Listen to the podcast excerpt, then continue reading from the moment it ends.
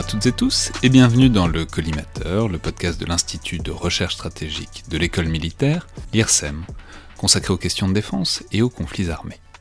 Je suis Alexandre Jublin et j'ai aujourd'hui le plaisir de recevoir, alors à distance et par Zoom, à travers l'Atlantique, Emma Soubrier, chercheuse invitée à l'Arab Gulf States Institute à Washington, chercheuse associée également au centre Michel de l'Hôpital de l'Université de Clermont, spécialiste des ventes et transferts d'armement, plus particulièrement avec les pays du Moyen-Orient et en particulier les pays du Golfe, qui sont certainement des cas les plus intéressants euh, pour étudier ce que veut dire et ce qu'implique stratégiquement d'acheter euh, des armes à quelqu'un et aussi en sens inverse de vendre des armes à quelqu'un. Donc bonjour et bienvenue dans le collimateur. Bonjour, merci beaucoup pour cette invitation.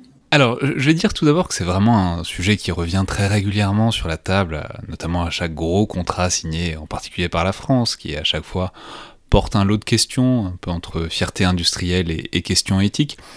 Et je vais dire qu'on n'a pas forcément vocation à commenter tout ça dans le détail, parce que d'une part on sait pas tout, euh, qu'on prédit pas l'avenir, et que l'objectif c'est peut-être justement euh, de prendre un peu de recul par rapport à tout ça, et de voir ce que ça implique stratégiquement, et, pour tout un tas d'acteurs euh, à l'échelle globale, et en particulier donc avec ce cas d'étude très intéressant que sont les pays du Golfe. Mais pour commencer, et pour avoir un, tableau un peu global, est-ce qu'on pourrait faire un, panorama en quelque sorte, des principaux exportateurs et importateurs d'armes dans le monde à très gros traits alors évidemment, on se doute bien qu'il y, a plein de facteurs différents et qu'on peut classer euh, différemment selon le volume ou selon la valeur, que c'est pas forcément le même classement si on se focalise sur les armes de poing ou, sur les frégates anti-sous-marines. Mais quand même, euh, puisque je pense que ça va nous permettre de distinguer les pays qui ont d'un côté une industrie de défense importante et qui ont besoin d'exporter, et de l'autre côté les, pays qui tendent à chercher à acquérir ces productions, est-ce que vous pourriez peut-être nous distinguer les grands acteurs de ce commerce, alors à l'échelle mondiale, puis évidemment ça va nous amener à parler des pays du Moyen-Orient? Oui, bien sûr. Je dirais en, en exergue que les, les, chiffres que je vais commenter et les, les dynamiques à, ce niveau-là, en termes de panorama général, il faut bien avoir en tête que euh, je vais parler jusqu'à la fin de 2019. Voilà, enfin, je voulais juste faire un, disclaimer sur le fait que les chiffres euh, qu'on a jusqu'à présent euh, concernent la période jusqu'à la fin 2019. Et quand je parle des chiffres qu'on a, euh, je fais référence au CIPRI, qui est la référence euh, en la matière. Donc le CIPRI, je vais rappeler simplement maintenant que c'est donc l'Institut international de recherche sur la paix de Stockholm. C'est un institut indépendant de pays nordiques. On sait que les pays nordiques sont depuis très longtemps intéressés aux questions stratégiques et aux questions de, guerre et de paix, et qui fait chaque année donc un, mais un rapport qui a en plus l'avantage d'être en libre accès, librement consultable. Donc à la fois c'est des bons chiffres et en même temps tout le monde peut, peut les consulter, donc on peut renvoyer très très librement pour, pour tous ceux que ça intéresserait en détail. Absolument. Et euh, chaque année, en tant que chercheuse qui a travaillé sur euh, les questions de vente d'armes, c'était euh, c'est un moment important début mars d'attendre le nouveau rapport du CIPRI qui tombe.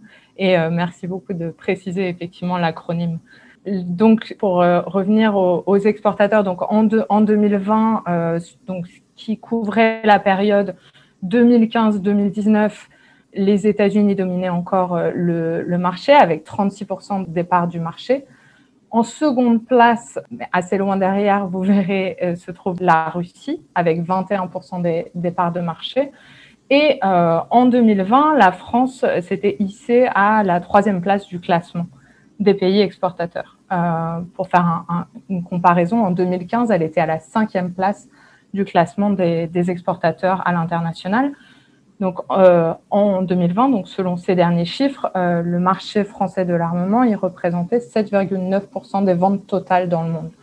Le CIPRI, qui chaque année, en fait, compare une, une période, la, la, période la plus récente avec celle qui précède. Donc, en l'occurrence, en 2020, il, il comparait tous les chiffres de la période 2015-2019 avec euh, la période précédente, donc 2010-2014. Et donc, si on prend le cas de la France, par exemple, euh, on, observe un bond euh, des ventes de la France de 72% par rapport à la période 2010-2014.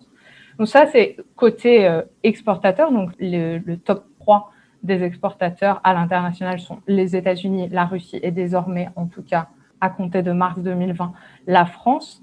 Et derrière, l'Allemagne et la Chine. Et alors de l'autre côté, qui, nous achète? Pas qu'à nous. Euh, on a compris essentiellement aux Américains et aux Russes, mais qui achète toutes ces armes? Quels sont les, grands importateurs euh, d'armes? Et, ça va évidemment nous amener à poser la question pourquoi faire?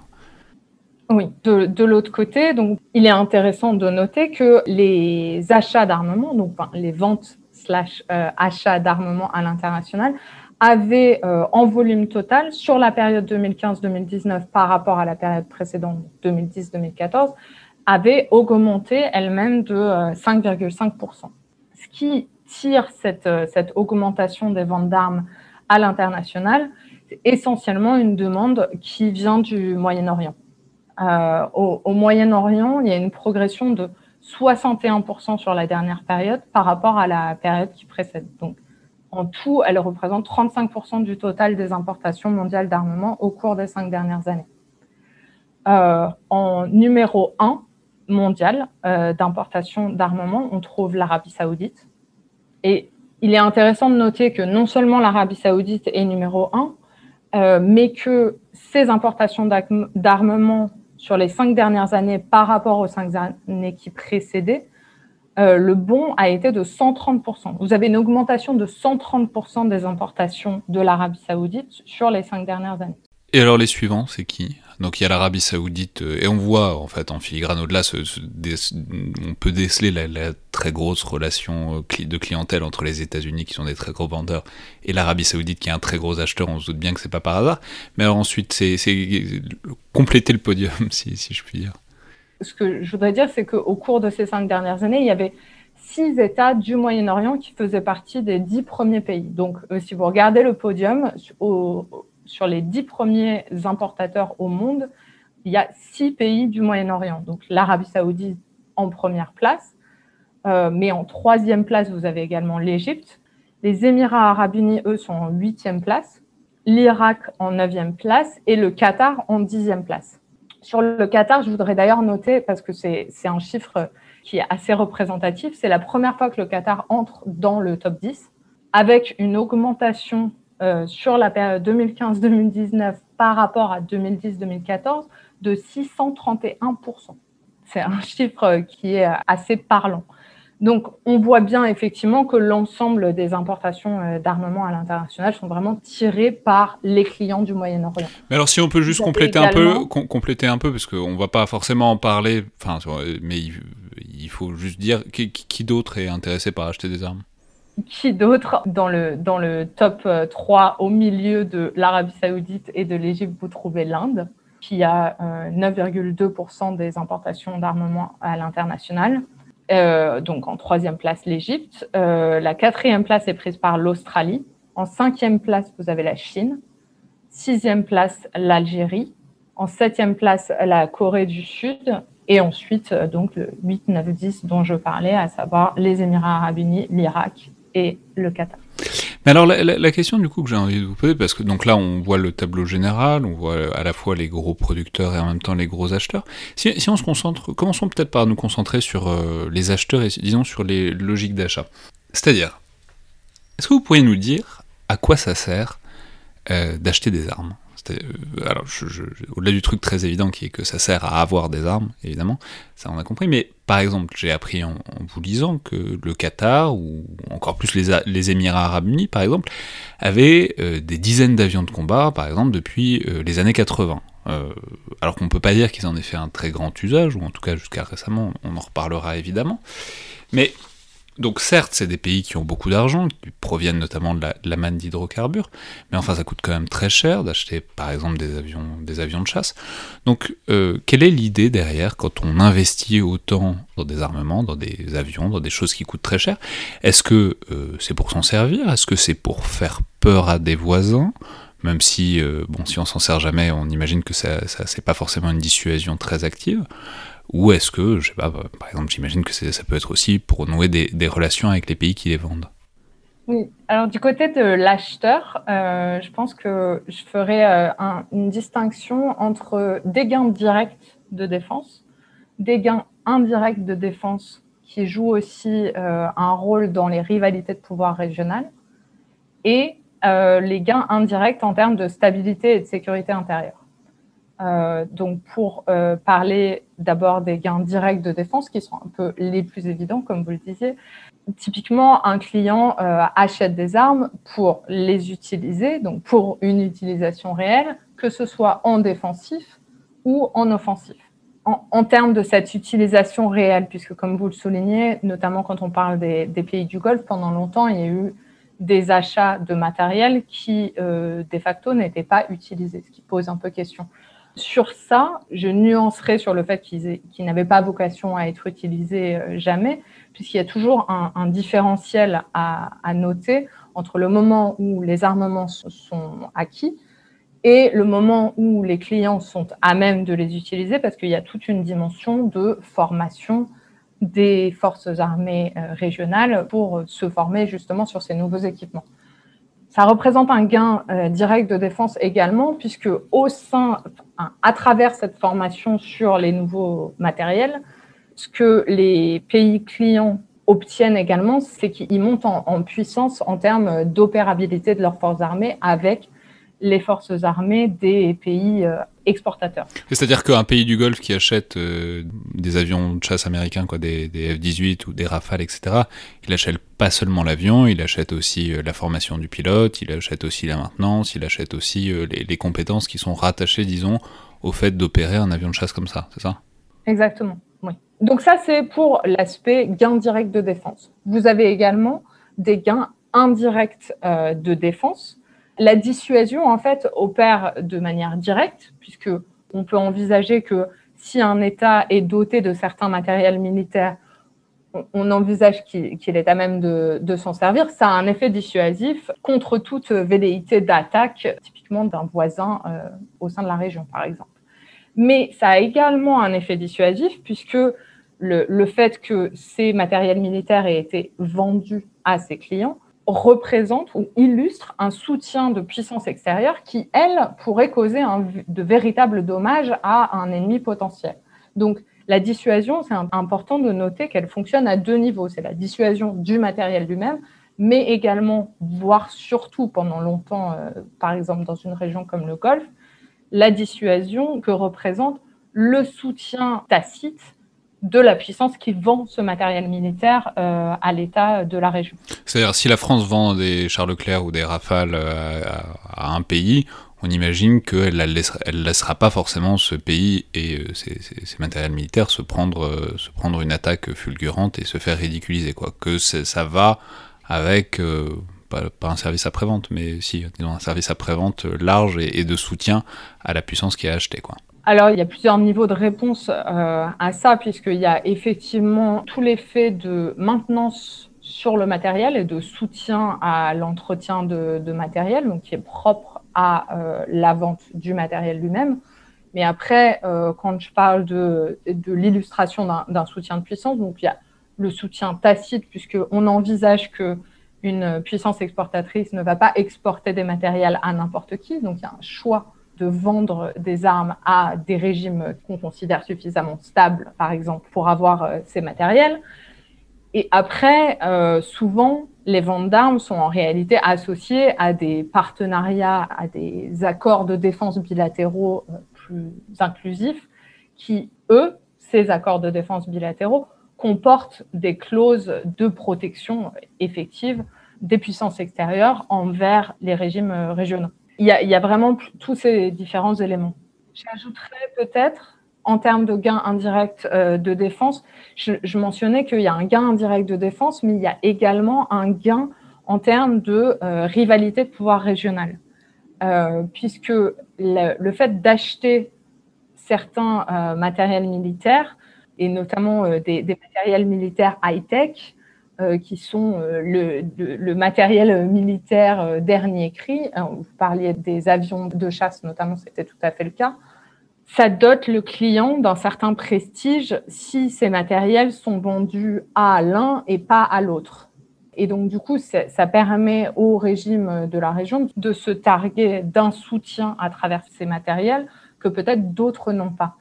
C'est d'ailleurs quelque chose qu'on observe encore aujourd'hui, puisque notamment dans un débat comme celui de la vente de F-35 des États-Unis aux Émirats arabes unis, il y, a, énormément de dimensions à ce contrat, mais un des points intéressants, c'est que très vraisemblablement, les Émirats arabes unis ont tout à fait intérêt à montrer que les États-Unis sont prêts à leur vendre cet avion qu'ils ont retiré très récemment à la Turquie, par exemple.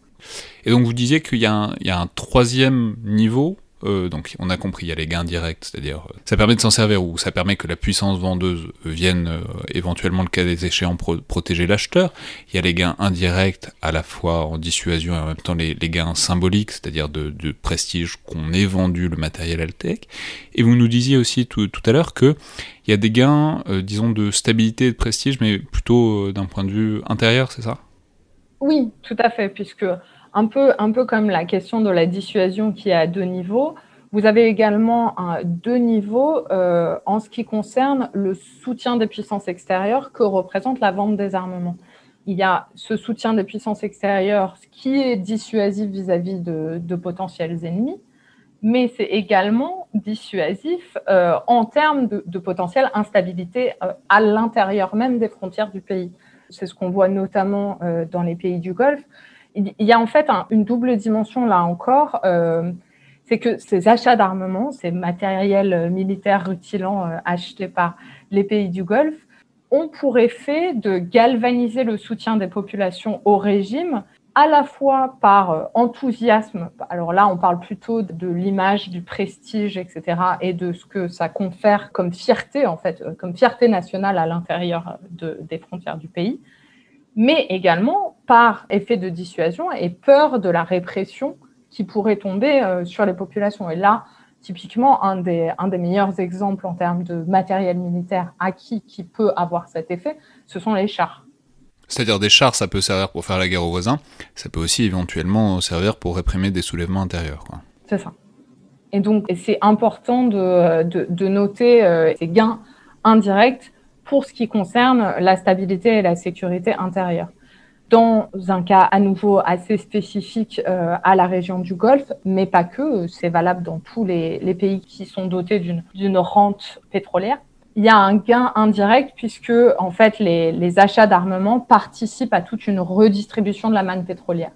Et donc la redistribution de la manne pétrolière se fait euh, là aussi à la fois vis-à-vis de la population intérieure, puisque vous avez un certain nombre d'acteurs au sein des pays qui tirent un profit économique direct de ces achats d'armement, puisqu'ils se trouvent comme intermédiaires au sein de, des, contrats, etc. Ça nourrit un milieu d'affaires, quoi, disons. Voilà. Et vous avez également le, rôle de cette euh, redistribution de la manne pétrolière, alors cette fois-ci à destination des pays qui vendent euh, ces armements. Et donc là, du coup, ça, nous emmène un peu aussi sur les, objectifs de, des ventes d'armes et pas juste des achats d'armes. Mais alors, justement, puisque pour repartir un peu vers ce dont on parlait au début, c'est-à-dire cette ventilation en quelque sorte des achats d'armement, dont on a bien compris que c'était quand même très largement influencé, euh, enfin très, très largement polarisé par les pays du Moyen-Orient et notamment les pays du Golfe. Je crois avoir vu que c'était le Moyen-Orient était 35% euh, de toutes les importations d'armes sur la période 2015-2019. Posons la question comme ça, pourquoi ils ont besoin de tant d'armes? Est-ce qu'il y a un truc qui relève de ce dont on parlait à l'instant, de compétition régionale par rapport aux voisins, à la fois de prestige et en même temps de rivalité stratégique qui pourrait être ouverte un jour? Est-ce qu'il y a aussi le fait qu'ils ont tellement d'argent euh, par euh, la manne pétrolière, notamment pour certains pays, que euh, c'est un investissement pas plus idiot qu'autre chose pour stabiliser le pays? Pourquoi est-ce que le Moyen-Orient se retrouve avec une telle part du lion dans les, achats d'armement, alors que, bon, certes, le Moyen-Orient n'est pas une région traditionnellement en paix absolument, mais en tout cas, les, plus gros pays euh, acheteurs d'armement n'ont pas été en guerre ouverte ou assez peu euh, depuis quelques décennies, disons. C'est pour, euh, pour un peu, un peu toutes, toutes les raisons que vous mentionnez. Je dirais c'est une addition de facteurs. Le Moyen-Orient et plus précisément la région du Golfe, il y a plusieurs éléments et l'un d'entre eux, c'est effectivement les, potentialités conflictuelles qui tiennent à un triangle de rivalité de, de puissance et les, conflictualités potentielles entre traditionnellement l'Iran, l'Irak et l'Arabie saoudite, réduite euh, peu ou prou depuis 2003 à en fait une rivalité bipolaire entre l'Arabie saoudite et l'Iran. Ce à quoi aujourd'hui s'ajoute la partition bien spécifique du Qatar et des Émirats arabes unis en termes de, se tailler une, une, part de lion en termes d'influence régionale. Donc, vous avez à la fois des questions de rivalité régionale pure et simple, mais également, bien sûr, toutes les, toutes les questions qu'on connaît bien hein. pour la région du Golfe. Euh, les pays du Golfe sont assis sur, euh, sur les plus grandes réserves pétrolières et gazières au monde. Donc, il y a euh, cette nécessité d'acheter des armes pour sécuriser une, une région où se trouvent des ressources pétrolières et gazières qui sont extrêmement importantes, non seulement pour cette région, mais en fait pour le monde entier avec d'ailleurs, et ça c'est un point sur lequel on pourra revenir plus tard, mais un intérêt direct à la fois des, puissances traditionnelles occidentales, mais aussi de plus en plus des pays asiatiques. Euh, je pense en particulier à la Chine. Et depuis la révolution en 1979 euh, en Iran, une réelle peur des régimes monarchiques de la péninsule arabique de velléité de déstabilisation directe ou indirecte de la République islamique iranienne envers les pétromonarchies du Golfe. Euh, donc avec là, pour le coup, mais c'est assez classique en relations internationales, toute une question de perception et sur euh, la, réalité de la menace ou la perception de la menace. Donc, il y a tous ces éléments-là, et par ailleurs, bien sûr, ajouter le fait de juste recycler des pétrodollars, puisque si vous avez énormément d'argent, pourquoi pas euh, investir dans, dans, ce domaine euh, qui plus est particulièrement opaque. Alors, si on prend maintenant peut-être l'autre côté du spectre, euh, je vais vous poser la question, donc évidemment corollaire, c'est-à-dire pourquoi est-ce que certains pays vendent des armes?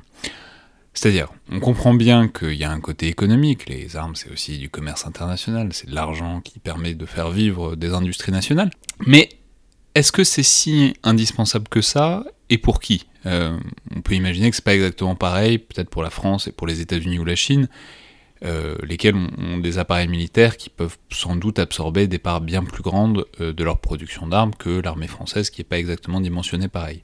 Donc pour qui est-ce que c'est vraiment important, pour qui est-ce que c'est vraiment indispensable de pouvoir exporter des armes? Et puis ensuite, on parlera évidemment de à quoi est-ce que ça leur sert peut-être à un autre niveau, c'est-à-dire à un niveau plus diplomatique et stratégique.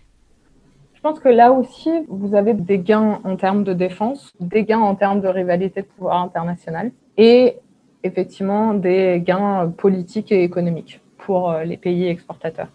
Sur le volet des gains directs de défense, il est important, c'est un, point auquel on a tendance à, ne pas penser, c'est que à travers la vente de ces matériels militaires, les forces armées des pays exportateurs qui accompagnent euh, les actions de, formation euh, dans, les, dans les pays importateurs. Ça représente un gain euh, direct pour les forces armées des pays exportateurs, puisque ça leur permet de notamment tester des matériels militaires dans des conditions qui sont extrêmement différentes euh, des, conditions qu'on a au sein de ces pays. C'est-à-dire quand, quand, on va quand on vend des chars Leclerc aux Émirats et qu'on les aide euh, et qu'on les aide à les tester, ça permet aussi de voir comment les chars Leclerc euh, fonctionnent sur des climats un peu moins tempérés que, que, que, sur les camps de manœuvre français, quoi. Tout à fait. Donc, il y a un gain en termes de rétex, donc de retour d'expérience des, des, forces armées dans un milieu autre. Plus largement, on parlait du fait que les ventes d'armement sont généralement associées euh, à des, relations bilatérales qui sont bien encadrées par des accords de défense bilatéraux. Euh, ces accords de défense bilatéraux, ils mènent également ou sont associés à l'implantation de bases militaires. Ça, c'est un gain extrêmement important qui est très lié euh, aux ventes d'armement. Pour les pays exportateurs, il y a cette importance de pouvoir implanter des bases militaires dans les pays qui achètent euh, ces armements, puisque ce sont des postes avancés pour des projections des forces armées. C'est ce qu'on a pu voir dans le, dans le cas du Golfe pour certaines opérations euh, en Syrie notamment, etc. Donc il y a un véritable euh, intérêt de pouvoir prépositionner ces forces plus proches des théâtres d'opération. Oui, mais alors on, va revenir sur, c'est-à-dire les, gains concrets, ce que ça implique, mais juste pour euh, s'arrêter euh, là-dessus une seconde. Est-ce que ça marche? C'est-à-dire, est-ce que est-ce que c'est pas dangereux euh, de vendre des armes très très basiquement? Je veux dire, il faut il faut peut-être à un moment mentionner quand même l'argument moral qui est que vendre des armes, c'est-à-dire globalement des outils de mort à un pays étranger, euh, c'est pas exactement comme quand on vend euh, du vin rouge ou du roquefort, quoi. C'est, c'est-à-dire, euh, on peut considérer que ça porte en soi le risque que soit utilisé pour tuer des gens, et donc avoir une responsabilité indirecte dans ce que les puissances acheteuses en font. Et d'ailleurs, c'est, globalement le reproche qui est actuellement fait à la France, qui a vendu beaucoup d'armes à l'Égypte, qui est engagée dans une guerre civile en Libye, ou à l'Arabie Saoudite et aux Émirats, qui sont engagés dans une autre au Yémen, bon, il y a certainement des violations des droits de l'homme, peut-être euh, avec des armes françaises. Donc est-ce que, disons, c'est pas un très gros risque moral euh, d'être engagé directement, puisqu'il y a un soutien souvent, ou même indirectement, dans des utilisations de ces armes qu'on cautionne pas euh, forcément, ou en tout cas qu'on n'avait pas forcément prévu au moment de la vente? C'est effectivement c'est une question euh, qui est extrêmement d'actualité et qui l'a été, euh, qui, qui, est une question d'actualité particulièrement euh, depuis le début de l'intervention de la coalition menée par l'Arabie Saoudite, mais également par les Émirats Arabes Unis au Yémen, donc depuis mars 2015. Et, et je, je, pense que c'est un, sujet extrêmement important à, à, couvrir et je serais ravie d'y revenir. Ce que, ce que je voudrais mentionner, c'est que ce sont des problématiques qui, peu ou prou jusqu'au début des printemps arabes, n'avaient pas vraiment lieu d'être, puisque en réalité, vous prenez un pays comme euh, les Émirats arabes unis, les Émirats arabes unis, avant 2011, ne sont jamais intervenus où que ce soit sans être euh, en accompagnement, et un accompagnement assez minime, d'opérations encadrées par le droit international, euh, de maintien de la paix, etc. Donc ça, c'est le cas des, Émirats. Le Qatar, c'était encore plus simple, ils étaient intervenus absolument nulle part avant 2011. Et l'Arabie saoudite avait également une posture relativement prudente euh, sur la scène régionale. Euh, et donc, que ce soit en termes de velléité des pays du Golfe euh, notamment, jusqu'en 2011, mais également de, de capacité tout simplement à utiliser ces matériels d'une telle manière que ça pourrait poser effectivement des problèmes. En fait, avant 2011, à ma connaissance, ces questions se posaient très peu.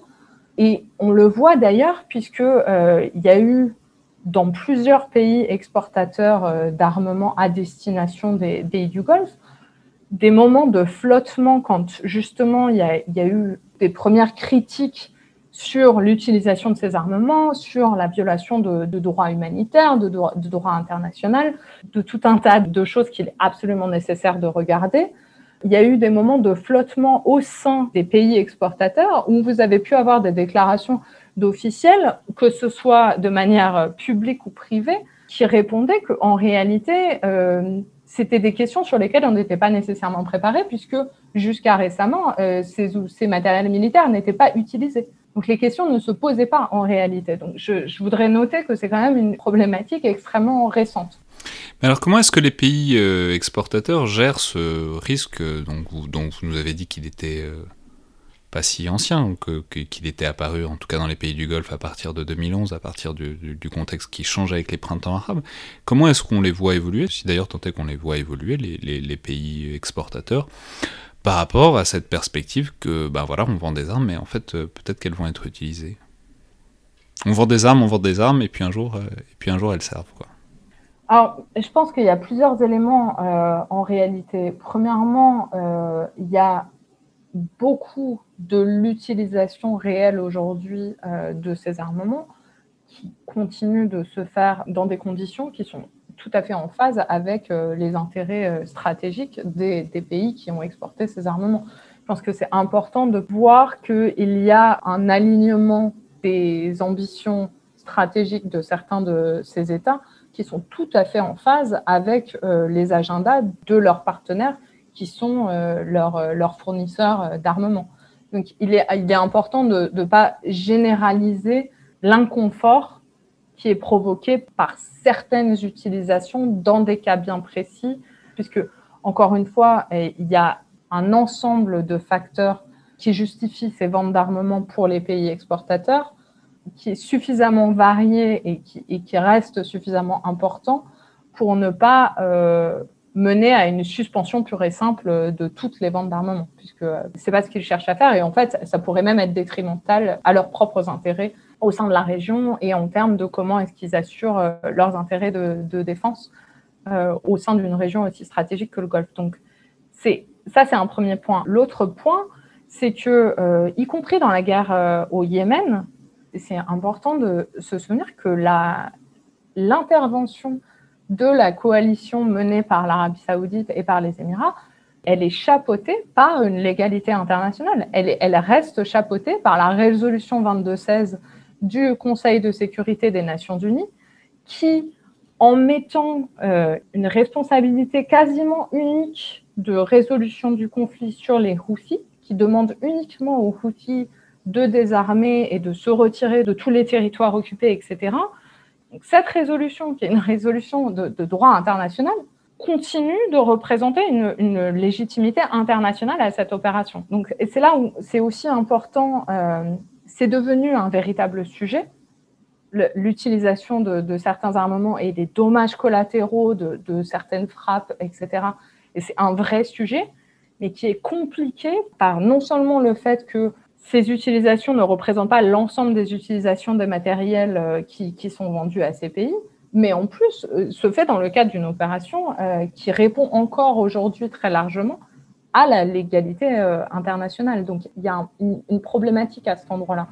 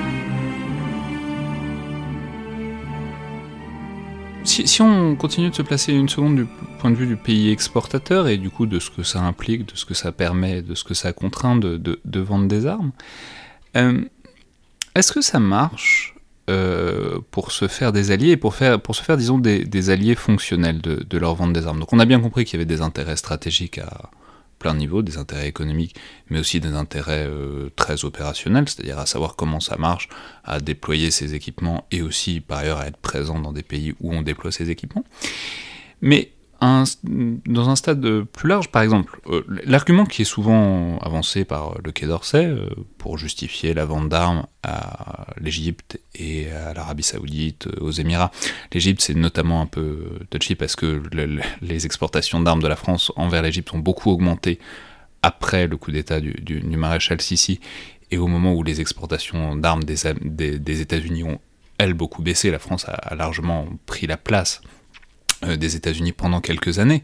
Mais l'argument qui a été souvent avancé, notamment par le Quai d'Orsay, c'est que ce sont des pays qui aident, qui ont aidé dans un certain nombre de crises, et notamment dans la lutte contre Daesh depuis, euh, bon, depuis 2014-2015, qui ont fait partie de la coalition, qui ont fait partie des frappes, euh, pour lutter contre Daesh. Ce qui est vrai, ce qui est complètement incontestable, tout en même temps en reconnaissant que c'est quand même pas le gros de l'effort militaire. Le gros de l'effort militaire est quand même porté par les pays occidentaux euh, notamment les pays de la coalition euh, France, Angleterre et États-Unis.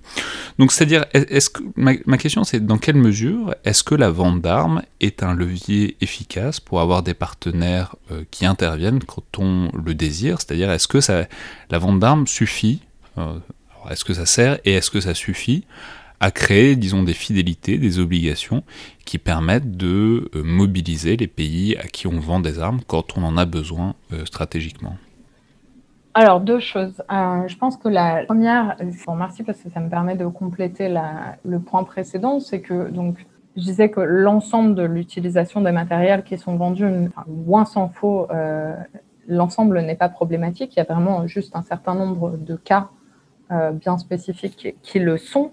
Et quand on pense par exemple à l'intervention au Yémen, je pense que c'est important notamment de faire un distinguo entre certaines opérations de bombardement aérien avec des dommages collatéraux qui, posent énormément de problèmes et certaines interventions, je pense notamment aux interventions des Émirats arabes unis dans le sud du pays, qui ont mené des, opérations euh, antiterroristes qui étaient tout à fait, elles, euh, en l'occurrence, en phase avec euh, un certain nombre d'intérêts stratégiques des pays exportateurs. Opérations au sein desquelles ils ont notamment utilisé bah, des chars Leclerc typiquement vendus dans les années 90 par la France et où ce type d'opération-là ne pose pas nécessairement, là encore avec des nuances, mais ne pose pas nécessairement problème. Donc c'est vraiment important de distinguer le type d'opération au sein même d'une coalition. Ça, c'est un premier point. L'autre, c'est que, à mon sens, à, continuer, y, compris en fait, de se poser la question euh, en ces termes, en disant euh, euh, bah, est-ce que ça marche fondamentalement de, de clientéliser ces pays? Est-ce qu'on fait bien de continuer à leur vendre des armements pour les clientéliser?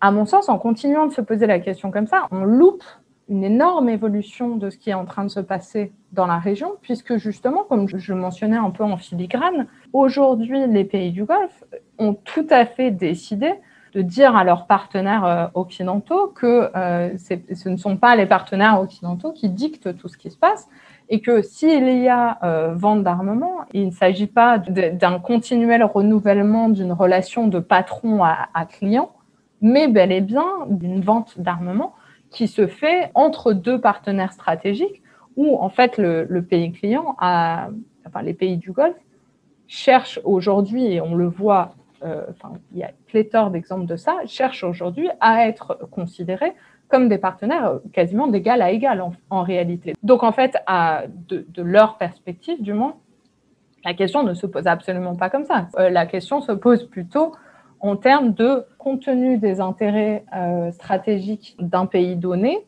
dans la région, si tant est que cet objectif stratégique soit bien clairement défini, quel est l'intérêt de vendre des armements à un pays de la région qui pourrait devenir un partenaire euh, pour assurer l'objectif fixé par le pays? Je ne sais pas si c'est très clair, mais qu'il s'agisse plus non pas de dire bon bah on va vendre des armements à cet État pour qu'il fasse exactement ce qu'on veut, mais plutôt de le voir avec une vision euh, actualisée des ambitions de, puissance et de la capacité des États clients à déployer leurs propres intérêts sur la scène euh, régionale et de voir s'il y a convergence de ces intérêts et du coup de savoir si le risque, le ratio euh, euh, coût-bénéfice et le risque-bénéfice est suffisamment à, l'avantage des intérêts stratégiques bien définis du pays exportateur pour y aller ou, ne pas y aller.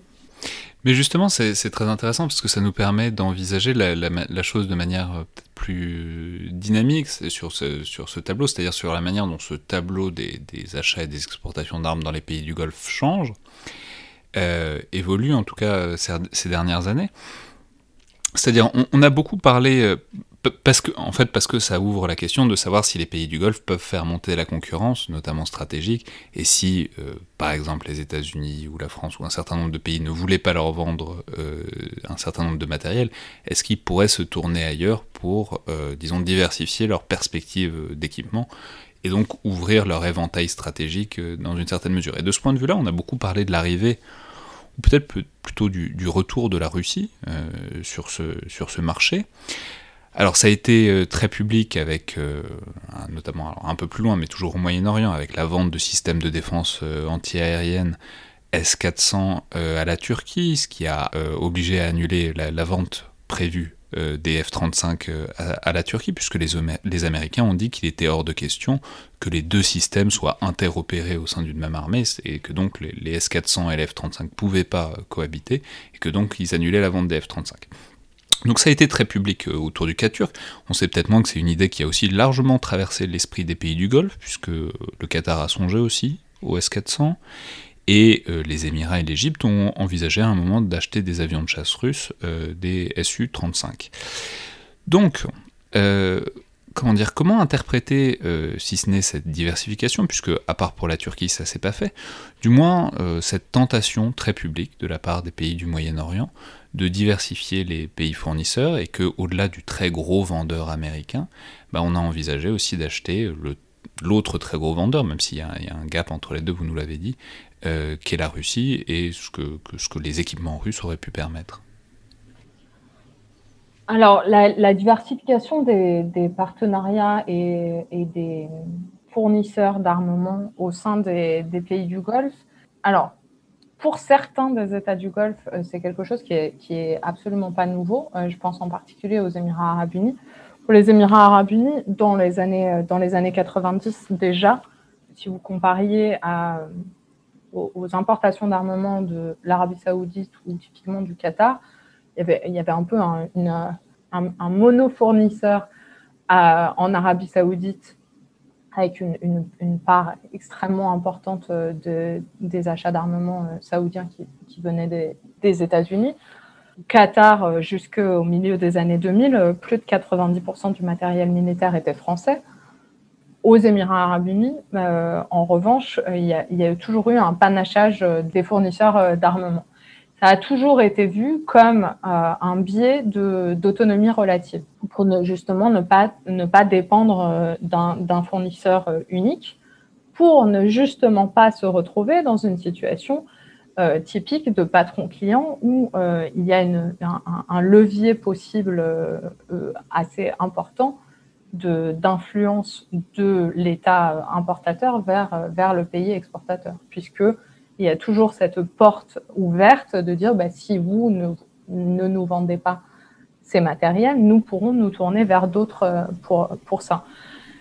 Et il n'y aura pas à changer tout le système, on n'aura pas à repartir de zéro. Déjà, on a un peu de panachage, donc on peut en mettre plus euh, dans, dans un fournisseur ou dans l'autre, mais euh, on n'a pas besoin de, de, repartir à zéro avec des équipements qu'on ne connaît pas du tout. Exactement. Alors ça, c'est le cas pour les Émirats arabes unis. Vous prenez un cas comme celui du Qatar, qui a eu une réaction euh, peu ou prou de panique euh, face au début de la crise du Golfe.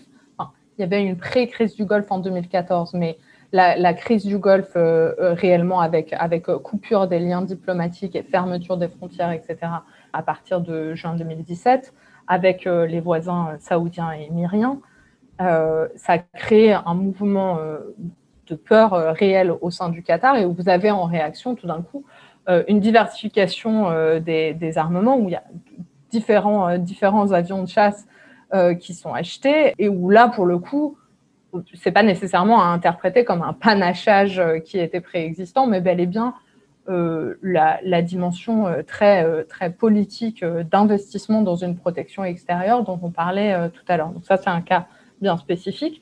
Pour les Émirats arabes unis, euh, en effet, vu qu'il y a cette diversification des, fournisseurs depuis très longtemps, on peut envisager qu'il s'agit effectivement davantage euh, d'une ligne constante de dire euh, nous sommes à même d'avoir des matériels de, différentes provenances et, qu'on peut décider d'opérer au sein du pays et les forces armées sont pour partie formées sur ces matériels et pour partie formées sur, d'autres matériels. C'est aussi quelque chose qu'on voit en Arabie Saoudite. Si vous regardez les différences euh, d'achat d'armement euh, ou de, de, fourniture d'armement sur des cas comme la flotte de l'Est et la flotte de, l'Ouest, où les navires n'étaient pas, pas de la même provenance, etc., où vous avez une partie des, forces armées qui sont donc formées sur un certain type de navire avec une certaine provenance et, et l'autre partie sur, sur d'autres types de matériel. Ce sont des choses qui existent je dirais qu'en fait, on a vu récemment la mise en pratique réelle de cette, idée de diversification des partenariats comme, comme réel biais d'une plus grande autonomie euh, stratégique pour les Émirats arabes unis notamment, mais aussi pour l'Arabie saoudite, quand on voit qu'il y avait une demande d'achat de drones armés aux États-Unis qui a été refusée à l'époque, puisqu'il y avait une législation qui a été euh, annulée par le président Trump mais avant, il y avait une législation qui interdisait justement ces exportations de drones armés. Donc, il y a eu refus d'exporter euh, certains drones armés à l'Arabie saoudite et aux Émirats. Et du coup, face à ça, les Émirats et l'Arabie saoudite ont dit très bien, qu'à cela ne tienne, on va se tourner vers les Chinois. Et c'est ce qui s'est passé. Du coup, c'est la, Chine qui a effectivement vendu les Winglong à l'Arabie saoudite et aux Émirats, drones armés qui ont été utilisés non seulement au Yémen, mais également en Libye. Donc, vous avez du coup un exemple concret, un cas concret d'utilisation de, de, cette diversification des partenariats et de, et de, mise, de mise en pratique d'une menace tacite de se tourner vers d'autres s'il n'y avait pas d'exportation de la part des fournisseurs traditionnels. Mais là, en l'occurrence, ça a marché, donc, puisque ça a fini par faire sauter les régulations américaines. C'est-à-dire qui, qui gagne, si tant est qu'il y ait un des deux partenaires, qui, enfin un des deux acteurs qui gagnent à ce jeu, puisqu'on voit que dans le cas de la Russie, finalement, enfin dans le cadre de la tentation d'achat d'équipements russes, bah, finalement, à part pour la Turquie, ça s'est pas fait, puisque la pression américaine, ou en tout cas le, les, gestes, disons, faits par les États-Unis ont été suffisants pour éviter d'en arriver là. En même temps, la Chine, bah si, quand même, ils ont, vous nous dites qu'ils ont acheté des, drones chinois. Donc, comment dire, si on envisage ça en termes de rapport de force, de levier au sein d'un partenariat stratégique, mais ça n'empêche pas quand même qu'il y, ait des rapports de force à l'intérieur, évidemment.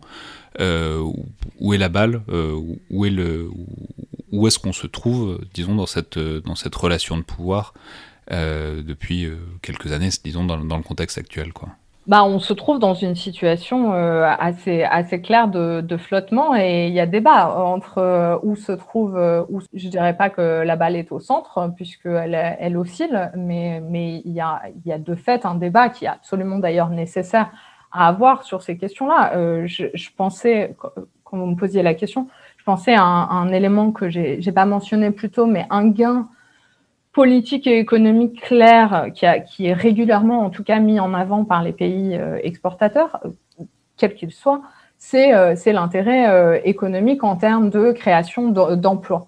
Mais y compris sur cette, dimension de la création d'emplois, aujourd'hui, on voit les, débats au sein des États-Unis sur les ventes d'armes à destination du Golfe, mais aussi à d'autres destinations, euh, sont remis en cause puisqu'il y a un réel débat euh, qu'il qui, est important d'avoir sur la véracité et l'importance en tout cas de, ces créations euh, d'emplois. De, Il y a par exemple, dans le cas très spécifique des, des ventes d'armes à l'Arabie saoudite, comme vous savez, qui avait été vivement critiqué au sein des États-Unis, à tel point que l'administration Trump avait passé une vente d'urgence pour complètement euh, bypasser euh, le, Congrès américain. Euh, notamment suite à l'assassinat de Jamal Khashoggi à l'ambassade d'Arabie Saoudite à Istanbul.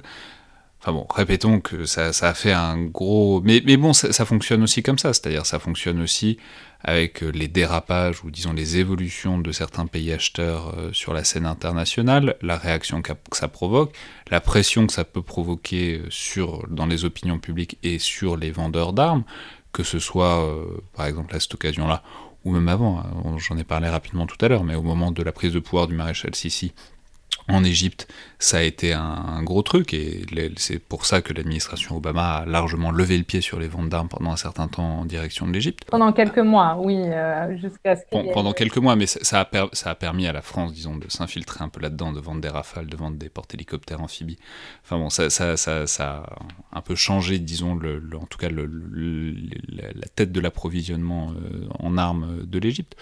Donc euh, voilà, c'est-à-dire, c'est pour ça que c'est pas totalement négligeable de parler de ça. C'est-à-dire, c'est, c'est aussi, il y a aussi la question des opinions publiques, il y a aussi la question des leviers, et c'est très important pour savoir ce que les pays exportateurs s'autorisent ou pas. Absolument, mais il y a des travaux d'ailleurs qui sont, euh, qui sont, qui sont absolument euh, fascinants et absolument indispensables sur les raisons pour lesquelles il y a plus ou moins de contrôle sur les exportations d'armement. Je pense notamment aux travaux de Lucie Béraud-Sudreau, où elle mentionne notamment le, rôle de l'opinion publique et des parlements dans un plus ou moins euh, important contrôle de, ces exportations d'armement. Effectivement, il y a un poids qui a tendance à peut-être être négligé euh, de l'opinion publique, qui peut, avoir un, un, réel impact sur des questions qui aujourd'hui, comme vous le soulignez, sont plus euh, au cœur de l'actualité peut-être que jamais vu tous les éléments euh, qu'on a mentionnés. et qui passe, et on le voit bien euh, dans, les débats que je mentionnais euh, aux États-Unis, par une déconstruction d'un certain nombre de poncifs sur l'intérêt de ces ventes d'armes. Alors, pour que ce soit clair, c'est pas, pas pour dire qu'il faut absolument cesser toute, toute exportation d'armement, mais juste reposer les termes du débat, avec notamment donc ces idées de combien d'emplois cela représente, mais aussi et c'est pour ça que je disais que c'était important de, de, mesurer ben donc, quel est notre intérêt stratégique, par quoi il passe et jusqu'à quel point euh, ces, ces, ventes sont en phase avec euh, ces intérêts stratégiques, y compris et surtout dans un contexte où on n'est plus, on plus dans une, tout à fait du moins, dans une, dans une dynamique euh, de dicter les termes de, de ce qui va se passer. Et à cet égard, je voulais mentionner que je, fais partie d'une équipe de recherche internationale qui se penche sur la question des industries de défense, de la politique étrangère et, des conflits armés, avec une, question sur euh, dans quelle mesure les principaux exportateurs euh, d'armes classiques ont fourni ou continuent de fournir euh, des armes aux, aux principales parties dans, des conflits armés, dans les conflits armés du XXIe siècle. Donc la question en fait qui est posée dans ce projet, c'est dans quelle mesure la participation, et c'est toutes les questions que, vous posez, c'est dans quelle mesure la participation de, euh, pays, de pays clients à des conflits armés, avec y compris ces questions de, de potentielles euh, euh, violations de droit international, notamment parce qu'il y a des infractions de certains embargos sur les armes qui sont posés, mais aussi euh, certaines infractions euh, d'accords de, sur les utilisateurs finaux euh, des, armements, etc. Donc vous avez tout, un tas de, questions légales qui, se posent aujourd'hui. La, question, c'est donc dans quelle mesure l'irruption d'un conflit armé et la participation d'un client dans ces conflits armés freine, accélère ou a un impact nul sur les ventes d'armes. Donc, je voulais juste euh, euh, mentionner ça puisqu'on va, on s'apprête euh, d'ici d'ici un mois à faire le lancement du premier rapport sur justement comment est-ce que se positionnent les principaux exportateurs d'armes au monde en situation de, conflit armé. Donc, je pense que ça, ça permettra en partie aussi de, répondre à ces questions. Si, si, vous voulez vous tenir informé, je, vous invite à, à suivre le, la World Peace Foundation, à Tufts University qui chapeaute euh, le projet de recherche. Et le projet de recherche est financé par la Carnegie, euh, la Fondation Carnegie de, New York. Donc, ce sont des questions qui sont vraiment au cœur de l'actualité. C'est une réponse un peu longue pour vous dire la balle n'est pas tout à fait au centre, mais il y a un débat qui est absolument nécessaire à avoir aujourd'hui. Et on le voit bien d'ailleurs avec la nouvelle administration américaine et euh, à une semaine du, début de, l'administration, euh, euh, cette décision de euh, suspendre certains contrats d'armement vers l'Arabie saoudite et les Émirats arabes unis, le temps que soit bien pris en compte justement dans quelle mesure ces contrats signés sous la sous la précédente administration Trump dans quelle mesure est-ce qu'ils sont en phase avec les intérêts stratégiques des États-Unis dans la région. Donc on voit bien, enfin c'est un exemple assez récent de l'importance de, de, ces débats. Très bien, bah oui, effectivement, on va, suivre ça, parce que c'est toujours, euh, comment dire, un feuilleton qui, revient sans cesse. C'est un feuilleton qu'on a notamment beaucoup vu au sujet du F-35.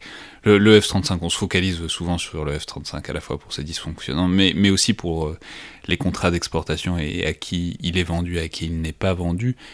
On verra ce que ces contrats donnent, on verra quand, quand ils seront finalisés et sous quelle forme euh, ils seront finalisés.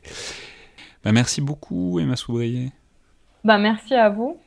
Alors je signale évidemment que vous écrivez beaucoup sur ces sujets-là, on mettra toute une documentation euh, dans la description pour ceux qui voudraient prolonger la réflexion. On m'a fait remarquer récemment que je le faisais un peu au début et désormais je néglige parfois de mettre les références bibliographiques, je vais essayer de m'y appliquer à l'avenir. On mettra évidemment euh, toutes les références de vos articles euh, dans la description du podcast. Et on reparlera évidemment de la géopolitique des ventes d'armes dans d'autres épisodes à venir. C'était donc Le Collimateur, le podcast de l'Institut de recherche stratégique de l'école militaire. Je vous rappelle que vos remarques et commentaires sont toujours autant appréciés par mail ou sur les réseaux sociaux de l'IRSEM, tout comme vos notes, appréciations et commentaires sur Apple Podcast ou sur SoundCloud. Ils nous aident grandement à dialoguer avec vous et nous aident aussi à rendre le podcast plus connu et plus visible. Merci à toutes et tous et à la prochaine fois.